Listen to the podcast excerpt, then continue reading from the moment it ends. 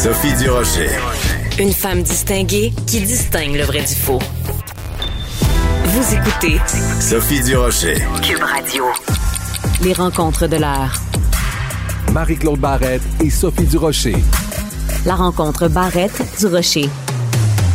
On le savait qu'avec euh, la situation euh, pandémique dans les hôpitaux, qu'il y aurait du délestage, mais quand on met un visage sur chacune de ces histoires-là, ça nous touche encore plus. Au cours des derniers jours, dans le Journal de Montréal, Journal de Québec, il y a eu plusieurs histoires où on avait comme ça des victimes de délestage. Puis c'est ce matin aussi dans la presse des histoires qui viennent vraiment nous toucher. Ça a touché en tout cas beaucoup Marie-Claude Barrette. Bonjour Marie-Claude. Bonjour Sophie. Ben effectivement, depuis qu'on parle de délestage, ça fait quand même longtemps qu'on parle de délestage, mais on sent que ça, s'accélère, ça prend de l'ampleur, ça touche euh, toutes les régions du Québec maintenant. Euh, c'est des visages qu'on met, hein. Tu c'est pas juste parce que délestage, dit comme ça, c'est quand même un mot qu'on connaît. Mais quand on lit les histoires, quand on entend des gens parler mm. autour de nous aussi qui ont pris congé pour parce qu'ils savaient qu'elle allait avoir une convalescence, finalement, il n'y a même pas d'opération, il n'y a donc pas de convalescence et il y a l'inquiétude qui grimpe parce que quand on est censé avoir une chirurgie, c'est pas pour rien, c'est parce qu'il y a quelque chose qui va pas. Mais oui. justement, dans la presse plus ce matin, on lisait euh, le cas de Stéphanie Noiseux. Écoute, c'est d'une d'une tristesse et ça démontre ce qu'on vit, à quel point c'est dramatique. Elle a 34 ans. Elle a mm. quatre enfants. Elle a la sclérose en plaques. Donc, on, déjà, hein, c'est beaucoup pour une jeune femme de 34 ans. Ça fait beaucoup euh, pour sa petite tasse de thé, ouais. Exactement. En 2018, on lui dit euh, qu'elle a probablement un cancer du col de l'utérus. Et ça, on le sait à quel point ça doit être pris rapidement, le cancer du col de l'utérus. Et euh, elle passe un test en 2018. Et en 2018, là, on, est, on était euh, pré-COVID, tu sais, on n'était pas du tout dans, dans les... Dans, on était déjà, ça, ça allait pas bien dans le système de santé, mais il faut quand même bien spécifique, c'était avant la COVID. Absolument. Et elle n'a pas eu son résultat. C'est drôle parce que ça aussi, moi, ça m'est arrivé dans mon entourage, des gens qui passent des tests qui n'ont pas de résultat. Et là, il y a deux comportements. Il y a ceux qui vont dire, ben, pas de nouvelles, bonne nouvelle, parce que c'est toujours un peu, on a toujours peur quand on passe des tests mhm. d'avoir l'appel qui oh, dit, Des fois, on veut pas le savoir. Exactement. on a peur de le savoir, oui. Puis tu as ceux qui, c'est le contraire, ils vont appeler, ils vont appeler, ils vont dire, je veux savoir, je veux savoir, sinon, je, tu sais, ça marchera pas. Ben, euh, Stéphanie semble faire partie de ceux qui sont dit, ben, écoute, pas de nouvelles, bonne nouvelle. Donc, je continue. Donc, c'est, mon, utérus va bien et tout ça. Finalement, en 2021, elle se rend chez le médecin parce que rien ne va plus. Elle est vraiment très malade. Et en ouvrant son dossier, le médecin lui dit, oui, mais en 2018, là, on vous avait euh, diagnostiqué un cancer du col de l'utérus.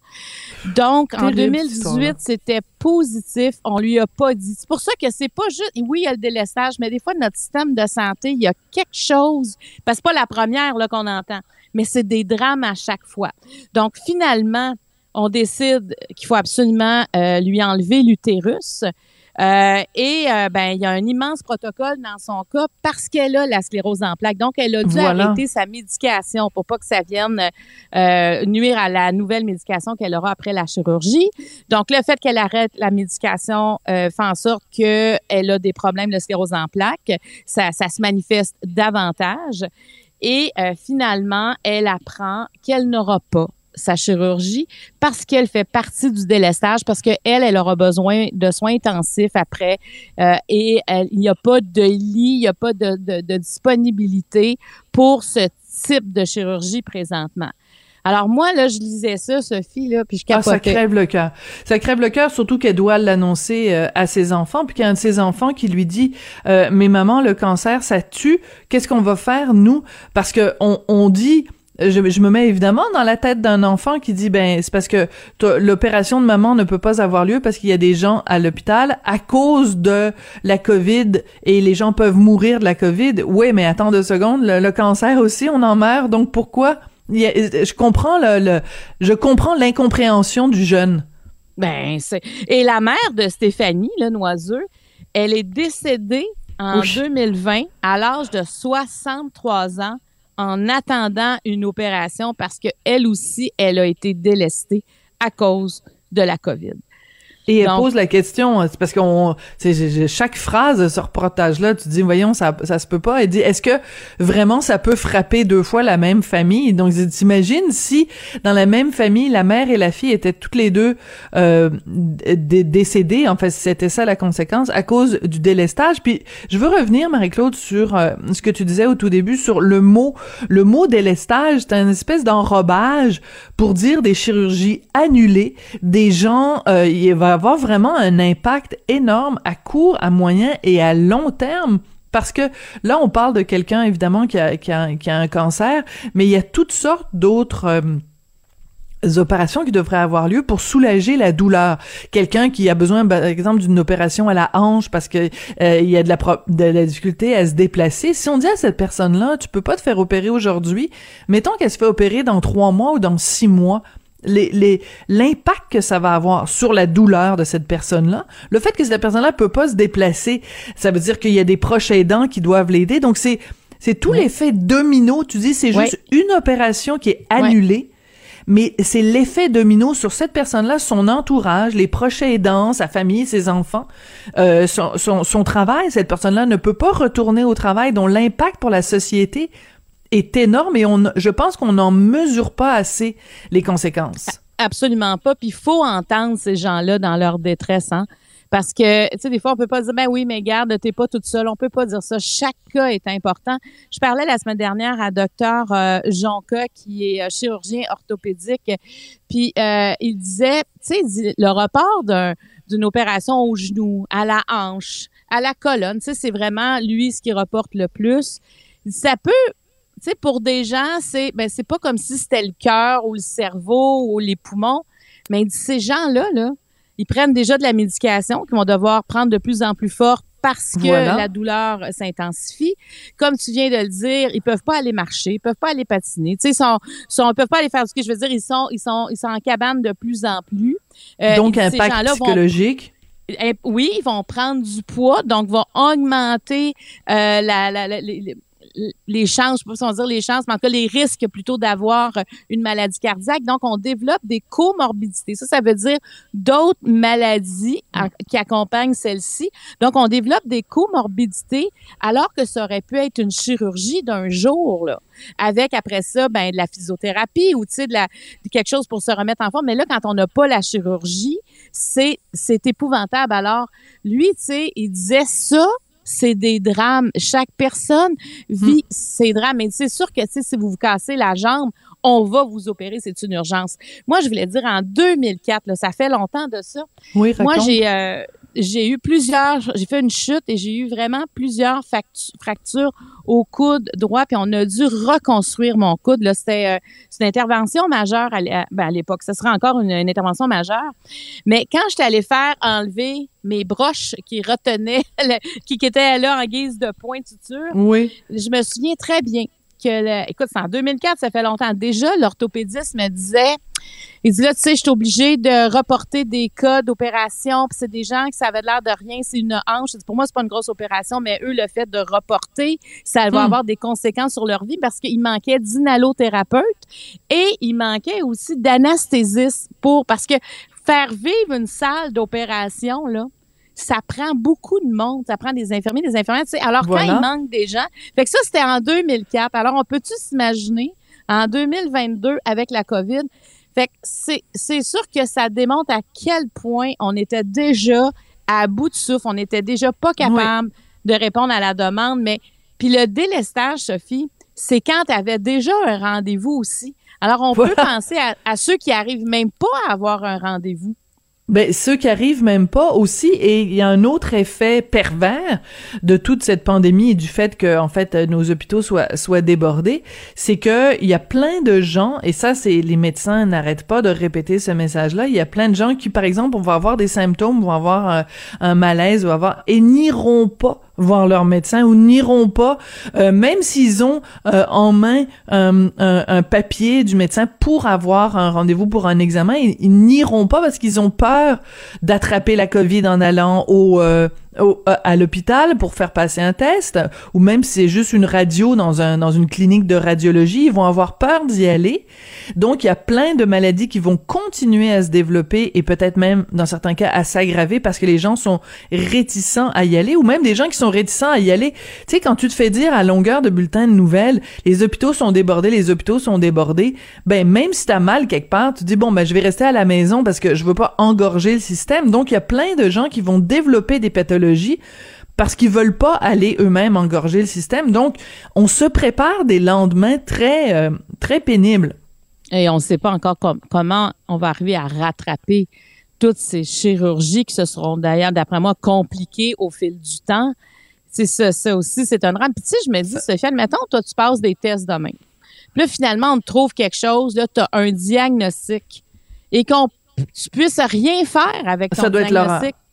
Tu sais, tu lèves la main. C'est, moi, c'est terrible, là, vivre avec, avec ça. Alors, faut, euh, je trouve qu'il faut avoir beaucoup de compassion pour ces gens-là. Puis quand je regarde une jeune femme comme Stéphanie Noiseux, Oui. pour moi, c'est difficile à comprendre pourquoi elle n'est pas priorisée parmi les priorisés. Sais, Mais c'est ça. Puis ça nous rend-tu encore doublement en colère contre les gens qui se retrouvent Ah. euh, aux soins intensifs et qui n'ont pas été vaccinés et qui, euh, après avoir été euh, soignés, regardent le médecin en disant mais quand est-ce que je peux me faire vacciner? Ben c'est c'est ça fait depuis le mois de janvier 2021 qu'on vaccine au Québec. Moi je je je n'ai plus aucune patience pour aucune de ces personnes-là. Puis les arguments qu'on utilise des fois, je vois ça passer dans les journaux où on dit oui, mais faut être compréhensif parce qu'il y a des gens euh, qui sont euh, qui sont pas à l'aise avec euh, les ordinateurs. C'est pour ça qu'ils ont pas pris de rendez-vous. Ben là, je veux dire, va va va, va à ta pharmacie puis demande de, de l'aide à quelqu'un. Ou des gens qui nous disent, ça c'est un argument que j'ai vu passer plusieurs fois. euh, des des gens qui nous disent oui, mais il y a une partie des gens qui sont pas vaccinés parce qu'ils ne parlent ni le français ni l'anglais. Ouais. Oui, mais, mais même en Punjabi, on le sait que c'est important de se faire vacciner. Même en, en serbo-croate, on le sait que c'est important de se faire vacciner.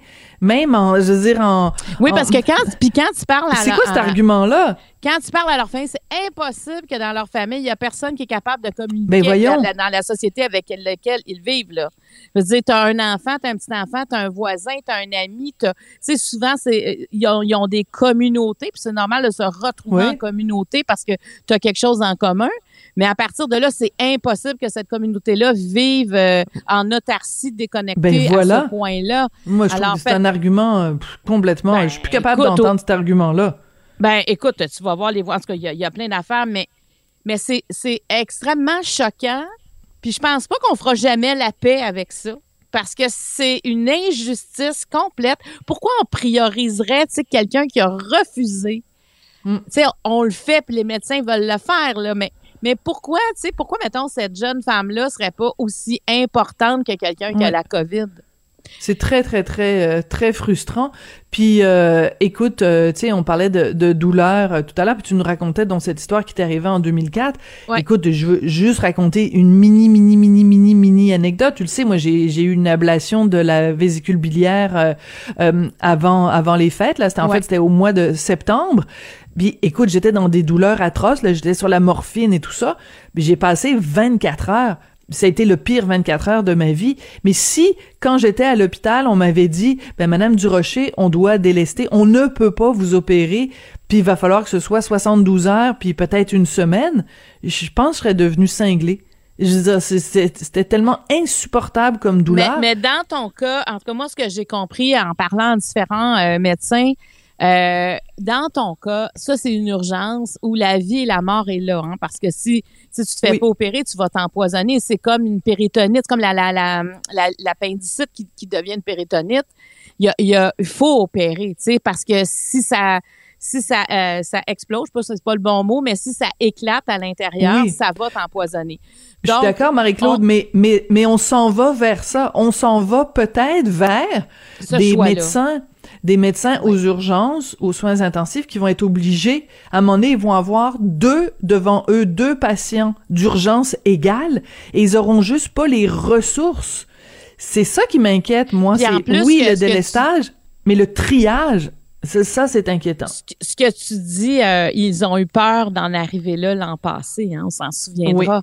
ils ont passé proche. Il y a des médecins qui étaient euh, pas trop, qui disaient on peut pas en arriver là. Tu sais, des médecins qui endormaient pas la nuit parce qu'on personne veut faire ça parce que les médecins c'est des êtres humains là. C'est juste qu'à un moment donné il y a un protocole et, et, le protocole ne s'est pas appliqué. Mais je me dis s'ils ont passé proche puis s'ils ont pensé il y a quelques mois et là ça a jamais été aussi pire que présentement euh, il doit avoir des meetings, il doit avoir des réunions mm. assez spéciales. Écoute, ça doit brasser à l'intérieur de ces gens-là. Ça doit. On a un système, on, on, espère pas se rendre là, mais effectivement, on est proche. Oui, Marie-Claude, tu voulais absolument revenir sur cette histoire. On a appris que l'explosion qui avait eu, la maison qui avait explosé à, Arvida, que finalement, bon, ben c'est c'est intentionnel, ça n'était pas accidentel. Un père qui a fait sauter sa maison avec euh, ses deux tout jeunes enfants à l'intérieur euh, de la maison et euh, ben il venait de se séparer avec sa conjointe. Qu'est-ce que ça qu'est-ce que ça t'évoque euh, cette situation-là, Marie-Claude? Ben moi, ça m'a ramené rapidement à, Marie, à Marie-Paul Mécanis, qui est une, une femme qui vient du même village que ma mère en Gaspésie où j'ai habité, de, de, Gascon. il y a plusieurs années, dans le cas de Marie-Paul, elle s'est séparée de son du père de ses enfants et euh, il a très très mal pris euh, la nouvelle puis elle menaçait tout le temps. Tu sais, ça a été elle écrit un livre d'ailleurs qui s'appelle Survivante. Elle en a fait un documentaire qui s'appelle Les Survivantes et euh, Marie-Paul, tout ça s'est passé en 96. Un soir, il l'a appelée euh, pour regarder à l'extérieur. Puis quand elle a regardé à l'extérieur, elle a vu la maison de son ex-conjoint. Ah, c'est épouvantable. Exploser. Euh, et ses deux garçons étaient à l'intérieur. Alors, euh, c'est tout de suite cette image-là qui m'est revenue parce que j'ai reçu euh, quelques fois Marie-Paul pour euh, me parler de, de ce drame dont on se remet jamais et pendant qu'elle était hospitalisée parce qu'elle a eu un choc nerveux euh, très, très, très fort, bien, euh, il y a eu le service funéraire et les garçons ont été enterrés avec le père. Et ça, ah. elle n'a jamais été capable de faire exhumer euh, les corps de ces garçons.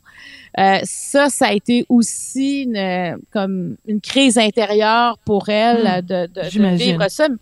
Mais on peut imaginer ce drame-là qui te poursuit. Puis elle a fait un documentaire où on voyait d'autres femmes qui, écoute, c'était d'une tristesse ce documentaire-là, mais quelle réalité. Donc, c'est des infanticides.